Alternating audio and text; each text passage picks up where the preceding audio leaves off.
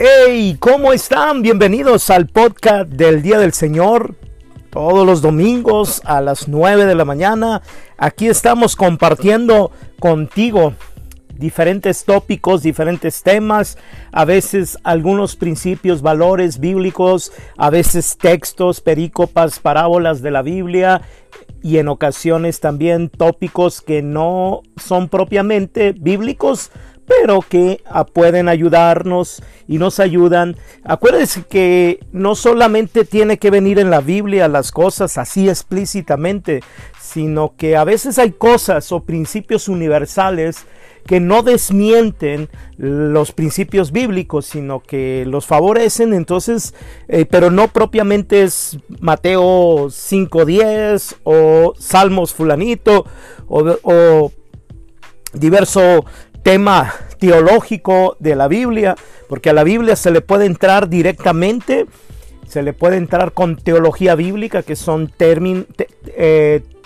temas específicos y, haciendo teología de esos versículos o de un tema diferentes versículos de diferentes eh, libros pueden aportar luz a eso también desde un punto de vista exegético. Obviamente aquí no vamos a hacer exégesis científica, pero sí vamos a hacer exégesis pastoral, eh, que es por lo regular lo que estoy haciendo. Y hoy es junto contigo, juntos estamos analizando el primer discurso de Pedro, ¿no? Después de Pentecostés ya llegamos a la última, al último tiempo, el último tema. Me encantan los podcasts porque a diferencia de las prédicas y de las enseñanzas y de otras expresiones pedagógicas de la Biblia, en los podcasts como que te sientes más libre, ¿no? Ustedes no me ven si estoy en shorts, en pijamas o en pantalones o de corbata, hablándoles simplemente lo que cuenta es el contenido, ¿no? Entonces, por eso me encanta porque me siento un poco más libre, ¿no? Aunque a, mí me gusta enseñar, predicar con predicaciones de fuego, pero la enseñanza y el empoderamiento son mi, wow, son mi fuerte, ¿no? Mis caballitos de batalla, pero siempre trato de estar empoderando a la gente, aun cuando son en podcast o en predicaciones, y no se diga en enseñanzas. Ayer tuve una muy poderosa enseñanza bíblica bíblica, una clase bíblica que tenemos. No voy a decir el día porque decía, a mí hasta yo, yo pienso que está en vivo y, no está. Este, este sí, este lo, lo, lo pregrabé. Entonces, un día a la semana tengo una clase bíblica con unas personas y sí tratamos de ser eh, exégesis científica, ¿no? Porque nos estamos yendo versículo por versículo de Mateo y luego Lucas y luego Marcos y luego Juan. Y, así nos vamos a ir a ver hasta dónde llegamos. No, ojalá no llegue el Señor antes de la segunda venida, porque estudiar toda la Biblia del canon largo, del canon largo, es wow. Sí, sí requiere mucho tiempo, ¿no? Si la de la Biblia del canon corto, eh, eh, solamente réstales eh, o súmale, para el canon largo, súmale siete libros, pues ya eh, la cantidad aumenta, ¿no? En canon corto, como la versión de la Reina Valera, es la que más uso, y también la nueva versión internacional, y eh, del canon largo uso la Biblia de Jerusalén, aunque tengo, el otro día estaba haciendo un recuento, tengo 85 Biblias 85 versiones bíblicas eh, entre Nuevos Testamentos ¿no? y Antiguos Testamentos o Biblias eh, hebreas, la, Biblia hebreas y PDF, algunas en PDF que ya son dificilísimas de encontrar o carísimas, ¿no?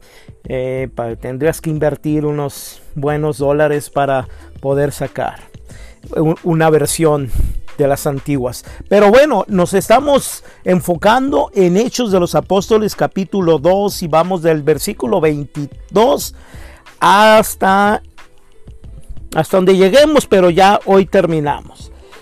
Eh, Pedro está hablando en, estos, en este discurso que duró, había una analogía que usábamos en mis tiempos de inicio que decía, Pedro lleno del Espíritu Santo, en tres minutos convirtió a tres mil y nosotros con tres mil discursos no, no, convertimos ni a tres personas, ¿no? De acuerdo que, que, wow, cuando yo te estoy hablando de hace, yo inicié hace 33 años en el camino del Señor y luego, luego me pusieron ayer, antier tuve una sesión de discipulado con, en otro país, estoy discipulando a gente en otro país, en, otro, en otras latitudes, como se dice ahora, ¿no?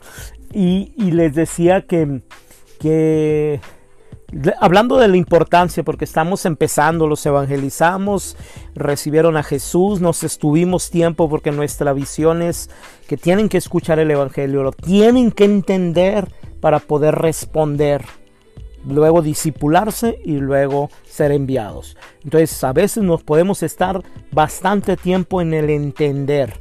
El escuchar, pues lo escuchamos en cuatro semanas, una sesión cada eh, una sesión por día eh, de las cuatro leyes espirituales, pero el entender, ahí sí nos quedamos y nos estuvimos como algunos meses, pero gracias a Dios lograron entender el Evangelio, respondieron y eh, obviamente esto no lo hacemos en casos de urgencia, ¿no? Si vas al hospital con un moribundo, pues no vas a estar ahí tres meses, no, no, no, le predicas el Evangelio y, y creyendo con el poder del Espíritu Santo que le entendió y recibió, porque a veces no, no, no entiende la gente bien el Evangelio, por eso no se convierte, por eso no responde, ¿no? Aquí anda mi, mi gatita, por eso le digo, los podcasts pueden suceder todas las cosas, aquí se viene porque le gusta, soy su fan, es mi fan número uno, mis dos gatitas que se vienen siempre que estoy hablando, hablando predicando aquí se vienen a, escuchar. ya si no me escuchan ustedes, pues mis gatas me escucharon ahí como, como había una historia, hay una historia de, Antonio, ¿no? Eh, eh, Antonio Abad, creo que es el que, le decían, que él predicó, nadie lo escuchaba, nadie quería, y, un día se puso a, gritar en la playa las buenas nuevas de Jesús y los pájaros, los pájaros, los peces empezaron a saltar porque los pajaritos que estaban por ahí empezaron a escucharlo porque los primeros que lo escucharon fueron los animales, ¿no? Ya después los otros animales. Ya después se hizo muy famoso y predicó por toda Europa allá siglos atrás. Pero Pedro ah, está, predicando, ¿no? Está predicando el, el Evangelio lleno del Espíritu y les dice directo, israelitas, escuchen estas palabras. Jesús de Nazaret, hombre acreditado por Dios ante vosotros con milagros, prodigios, signos de Dios, que Dios realizó entre vosotros por medio de él como vosotros mismos lo sabéis. O sea, era gente contemporánea. Acuérdense que habían pasado alrededor de 50 días después de que Jesús, habían crucificado a Jesús, estaban todavía la sangre fresca de, de Jesús en las manos de muchos hombres que ahí habían gritado, crucifícale, crucifícale, crucifícale. También estaban vigentes muchos, 50 días. E, e, de, este momento que está predicando Pedro, vete 365 días atrás y todavía Jesús estaba predicando. O sea, métete en este asunto, métete en esta perícopa que estamos hablando de Hechos 2, del 1 al 36. Métete, o es Pentecostés, despuesito de Pentecostés, por eso Pentecostés hace unos días atrás, hace unas semanas atrás, eh, y si Jesús estaba todo fresco, los milagros, la sangre de Cristo todavía tal vez estaba manchado el, lugar, o no sé si limpiaban o echaban agua, o, limpiaban con lejía, o con qué, la sangre de los azotes, la cruz, quién sabe si todavía la iban a usar para otro. escuchen, escuchen y escúchenlo espiritualmente, para otro bandolero porque en la cruz morían lo peor. Y si tu pecado lo consideras como lo peor, Jesús se hizo tu pecado, por lo tanto, Por eso no estoy ofendiendo a Jesús resucitado, glorificado. Estoy hablando de la realidad. Ser usada esa cruz para otro bandolero. Porque si tú no aceptas que Jesús fue considerado como el peor de los pecadores, entonces no cargó con tu pecado.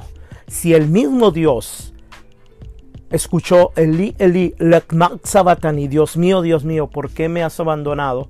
Porque lo vio culpable y a ti te vio inocente. Entonces, yo sé que suena feo y suena gacho, pero así fue la realidad, ¿no? Entonces, no me estoy equivocando ni estoy siendo grosero.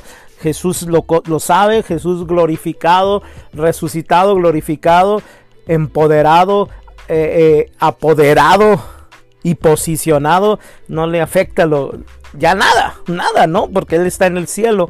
Ahora, no, no vuelve cada año a morir como el cordero. Eso ya no estamos en esa época. Un cordero, un cordero, el mejorcito moría cada año el Cordero perfecto, el Cordero de Dios murió de una vez y para siempre. Por eso el arrepentimiento de nuestra naturaleza de pecado es de una vez y para siempre. No se nace de nuevo todos los días. No, no, no, no, no, no, no. Y no estoy haciendo la voz de gay, estoy haciendo la voz de alguien candy candy, o sea, de alguien que dice poéticamente. A veces no creemos palabra de Dios, creemos poesía cristiana y tenemos mucha poesía cristiana que adornamos con, con lentejuelas espirituales, entre comillas, que esto así es y, a veces todavía hay gente Todavía hay gente atrevida que cree tener el corazón más grande que el de Dios, sobre todo cuando Dios habla de justicia, de castigo y cuando se habla del carácter de Dios que está en Romanos 11, 11 22. Romanos 11:22 que el carácter de Dios se mueve entre la bondad y la severidad. Hay mucha gente todavía candy candy. ¿Por qué candy candy candy? Muy rápido cuento porque estoy en lo que estoy. Eh, la caricatura de Candy Candy, ¿te acuerdas? Aquella de los 70s, 80, 80 me tocaron finales de los 80, eh, finales de los 70, principios de los 80, donde era una niña que vivió en un orfanato y después eh, en la antigua Inglaterra, eran japonesas, eh, pero les hacían unos ojotes, como que estaban obsesionados los japoneses con los ojos, ¿no? Y esta, esta Candy se enamoraba de todo mundo y perdonaba a todo mundo y volvían a hacerle lo mismo y todo. Entonces yo siempre digo, candy candy, como diciendo, o sea, a veces no tomamos las cosas con carácter, las tomamos con emoción y sentimiento, pero aquí estamos con Pedro diciéndole a la gente, ustedes lo crucificaron. Ciertamente fueron nuestros pecados los que él cargó, fueron nuestras maldades y nuestras eh, tonterías y nuestros pecados, pues para qué llamarle de otra manera errores, ¿no? Ahora algunas algunas iglesias predican sobre los errores, sobre las malas decisiones. También, sí cierto, existen esos, pero el pecado es pecado, no le cambies, no lo dores, no lo no lo no lo endulces para la gente, para que se te llegue la gente y te... Miren, lo que está pasando con esos tipos de iglesias, no estoy en contra, ni estoy hablando ni criticando, simplemente estoy describiendo lo que ya ves tú en las noticias. Se vienen abajo porque mientras no edifiques en algo fundamental, como es la buena nueva de, Jesús, la cruz, el arrepentimiento, el pecado, eh, eh, Se te va a caer el edificio tarde o temprano. Bueno, y, ellos habían visto los milagros, ellos los habían visto. Fue entregado según el determinado designio y previo conocimiento. Aquí se mete en otra dimensión. Parte de la dimensión natural y, y se introduce en la dimensión espiritual. Ahora, en cierto sentido, escuchen esta dialéctica, en cierto sentido Jesús fue asesinado, pero en el sentido verdadero Jesús no fue asesinado, no fue muerto, o sea, no lo mataron, sino que se entregó, porque ya había un plan, un designio, ¿no? No una agenda. Jesús de Nazaret no vino cumpliendo una agenda. Eh, aunque sea la del, cielo, no vino diciendo hoy, día 17 de, de, de, marzo, me toca hacer a mí esto. El 15 de septiembre voy a hacer este milagro. No, no, no, no, no, no. Jesús no vino, vino como cualquier hombre, pero él era Dios, pero con una misión extremosa, ¿no? Fue entregado según el determinado designio y previo conocimiento de Dios. Vosotros lo matasteis. Wow, plax. Así está. Los judíos fueron los culpables, pero se los entregaron a los romanos, por lo tanto fueron culpables. Y los romanos lo crucificaron. Entonces, ¿quiénes, quiénes, quiénes fueron el culpable? El primero fue el diablo instigó a los judíos, los judíos instigaron a los romanos, los romanos se los entregaron a los, a los verdugos y lo crucificaron. En un plano natural, pero en un plano espiritual, en un plano espiritual, Pablo está es nuevecito, perdón Pedro, es nuevecito. En parte habla, en parte profetiza, en parte habla naturalmente y en parte se mete en lo sobrenatural. Por eso vemos en este discurso aunque sí está muy elaborado como ya algo muy em, de mucha experiencia, eh, para no meternos en exégesis científica, porque podríamos decir ahí la elaboración fue la de Lucas, ¿no? No, no, no, ve a Pedro, eso, eso hace el bautismo en el Espíritu Santo. Si yo no hubiera vivido el bautismo en el Espíritu Santo tan trágicamente, perdón la palabra negativa, pero tan poderosa, pues, para que queden bien los oídos, tan buena, tan poderosa, tan, tan tremenda, yo no hubiera creído muchas cosas de Hechos de los Apóstoles y de los nuevos hechos de los apóstoles del capítulo 29 en adelante, ¿no? No hay, llega el 28 nomás, pero los capítulos 29 son las experiencias modernas con el Espíritu Santo. Si yo no hubiera tenido el espíritu, el bautismo en el Espíritu Santo tan dramático como lo obtuve el 27 de mayo de 1989 y que cambió mi cerebro, entre muchas cosas, ya me has escuchado en algunas partes hablar de esto, entre muchas de los beneficios que trajo el, bautismo en el Espíritu Santo en mi vida fue que me mudó el cerebro de ser alguien ordinariamente, eh, académicamente burro, a ser alguien inteligente y que lo pude comprobar en, las materias de la prepa. Después estudié en tres institutos bíblicos a la vez. Uno en la mañana, uno en la tarde y otro en los fines de semana eh, sabático era. Era el Instituto de Pastoral Bíblica donde veíamos exégesis pastoral. En la tarde era el más difícil porque tomábamos hebreos y griego y era el, era el Instituto de Sagradas Escrituras que teníamos teología bíblica, exégesis y hebreo y griego y un montón de cosas. Y un instituto carismático los sábados. O sea que yo en cuatro años resumido 12 años, ¿no? Eso fue por obra del, bautismo en el Espíritu Santo y la llenura constante del Espíritu Santo. Entonces aquí podemos ver a Pedro que se mete en lo natural, en lo sobrenatural, los acusa en el Espíritu, pero después dice que aunque no importa, lo, mataron, pero era un designio de Dios, era un, un, plan de Dios. Pero Dios le resucitó, aquí está el poder, aquí está el Evangelio, la centralidad del Evangelio, pero Dios le resucitó librándolo del lazo del Hades. Esto es lo más importante del Evangelio, la resurrección. Pero no podemos llegar a la resurrección si no has entendido la crucifixión. Lo, lo más difícil de entender porque lo pasamos de largo y nos queremos ir a festejar, pero como lo he dicho tristemente a mucha gente, que pasa así de repente, ok, la cruz, va, cuando usted iba al templo, a las iglesias católicas, va y ve los crucifijos, ve que en la rodillita tiene una gotita de sangre, en la mano, yo tengo una una niña, mi discípula más pequeña, eh, que desde los nueve meses la empecé a entrenar porque tenía eh, sus padres muy amigos míos, hijos espirituales míos, y la entrenaba, la entrenaba, y ahorita tiene siete años, y, y le decía, ¿quién vive? Cristo. Eh, ¿quién te salvó? Cristo. ¿En dónde? En la cruz del Calvario. Y ay, le decía, y seguramente derramó una gotita de sangre. No, tata, porque me dice tata. No, tata, toda su sangre. ¿Por quién? Por mí, por, por, por, por ti y por todo el mundo. Parecía el, el, el, aquel juego que jugábamos en la infancia, ¿no? Salvación por todos mis amigos. Pero, pero lo decía y ahorita estuve yo en Chicago hace, hace unos días allá y, le, se lo grabó ahorita de siete años, se lo tiene bien grabado.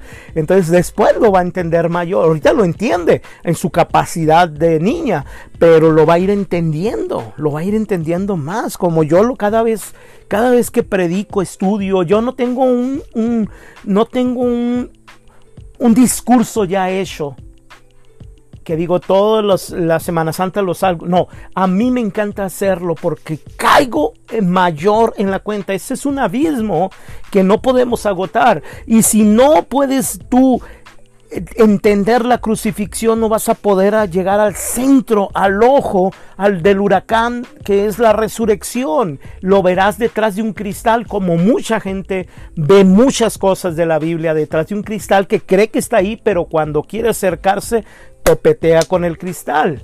Eso es lo que hace la idolatría, esto es lo que hace la religión. La religión hace creerte que tú estás ahí, pero en realidad estás detrás de un super mega cristal bien limpio que no te deja accesar cuando quieres accesar, que te puede engañar con ilusiones, con vendas mágicas creyendo que estás allá, pero estás aquí. Bueno, pues eh, en este podcast, discúlpeme, voy a tomar los minutos, por lo regular son 20 minutos, pero en otros podcasts he hecho de 10 minutos, de 15, así que voy a tomar todos esos minutos, pero no voy a pasar de media hora. Y la resurrección es lo principal, pero Dios le resucitó librándole del lazo del Hades, pues no era posible que él le retuviera bajo su dominio. Porque David dice, refiriéndose a él, hace una, un midrash, le llaman en, en lenguaje científico, bíblico científico, ¿no? Un midrash toma referencias del Antiguo Testamento y lo, y lo pone aquí. Es del Salmo 16, verso del 8 al 11. Esta es la cita que toma. Veía constantemente al Señor de mí, delante de mí puesto que está a mi derecha para que no vacile. Por eso se ha alegrado mi corazón y alborozado mi lengua, y hasta mi carne reposará en la esperanza de que no abandonarás mi vida en el Hades. Pequeñas lucecillas del Antiguo Testamento que tenía David de la resurrección. Pequeñas lucecillas, brothers, sisters. Hoy no tenemos sino reflectores con millones y millones de candela con la que se mide la luz que quema. Cuando ya es demasiado candela, quema como 20 mil millones, como si todos los soles que han existido, que existen ahora y que existirán en el futuro, se juntaran y aún así no fuera ni el punto 01 de la luz que tenemos en la actualidad de la resurrección. La revelación de la resurrección está vivo. No abandonarás mi alma en el Hades, ni permitirás que tu santo experimente la corrupción. Profetizando para él, pero estaba profetizando en el futuro para Jesús. David, me has hecho conocer caminos de vida y me llenarás de gozo en tu presencia. Esta es la esperanza eh, la esperanza, la esperanza. Esta es, por eso te digo que en los podcasts me encanta porque la riego más que las manédicas. Por eso la, la esperanza de nuestro futuro. Pero escucha, escucha, escucha, el cielo es ahora. El cielo no es para cuando te mueras. El cielo es ahora es hoy. La vida eterna empieza aquí. Él nos ha dado vida eterna. No es como un ticket que no lo podemos canjear, como decía aquella ilustración viejita. La salvación, yo estoy viviendo mi salvación las arras del Espíritu si quieres, pero mi salvación, que si me, yo, yo si permanezco en la gracia, soy salvo. Soy salvo hoy. esto es como el, como se lee en el griego, la, de, la declinación del verbo o de la palabra. En auristo se lee, por ejemplo, Juan 1.1. Evangelio de Juan 1.1. En el principio era el verbo, el verbo era Dios y estaba con Dios.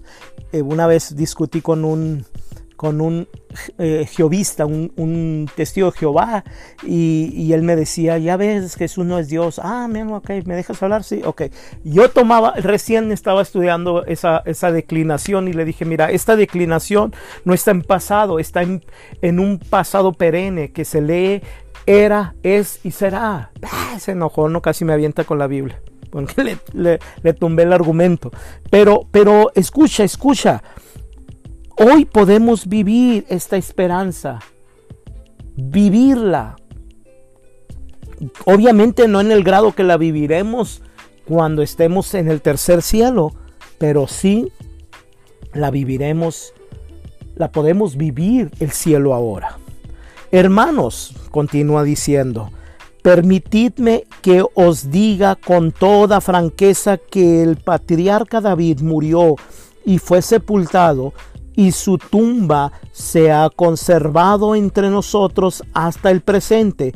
Pero como él era profeta y sabía que Dios, o sea, ya aquí, por lo si no sabías, por si crees que, que David nomás era, era, era adorador, era un profeta adorador. Casi todos, casi todos, por favor que sepan cantar bien. Si eres profeta y no sabes cantar bien, no cantes la profecía al menos de que te tome el espíritu y te mude la voz.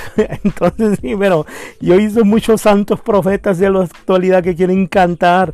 Yo sé que a veces da ganas, a mí me ha dado ganas, ¿no? Y, de, cantar la profecía, pero no, no, no tengo voz. Entonces, si tienes voz, cántalas, porque casi por lo regular es va, va en, el, en, en la misma en la misma línea, o tiene una misma línea, adoración y profecía o profeta. Como él era profeta, que Dios le había asegurado bajo juramento que se sentaría en su trono uno de su linaje. Jesús es uno de sus linajes. Vea el capítulo 1 de capítulo 1 y 2 de, de Mateo y capítulo 1 y 2 de Lucas. Ahí está la referencia de que él es descendiente de David y se sentó eternamente. Ya está sentado, empoderado allá en el tercer cielo. Vio el futuro y habló de la resurrección de Cristo que ni fue abandonado en el Hades, ni su carne experimentó la corrupción.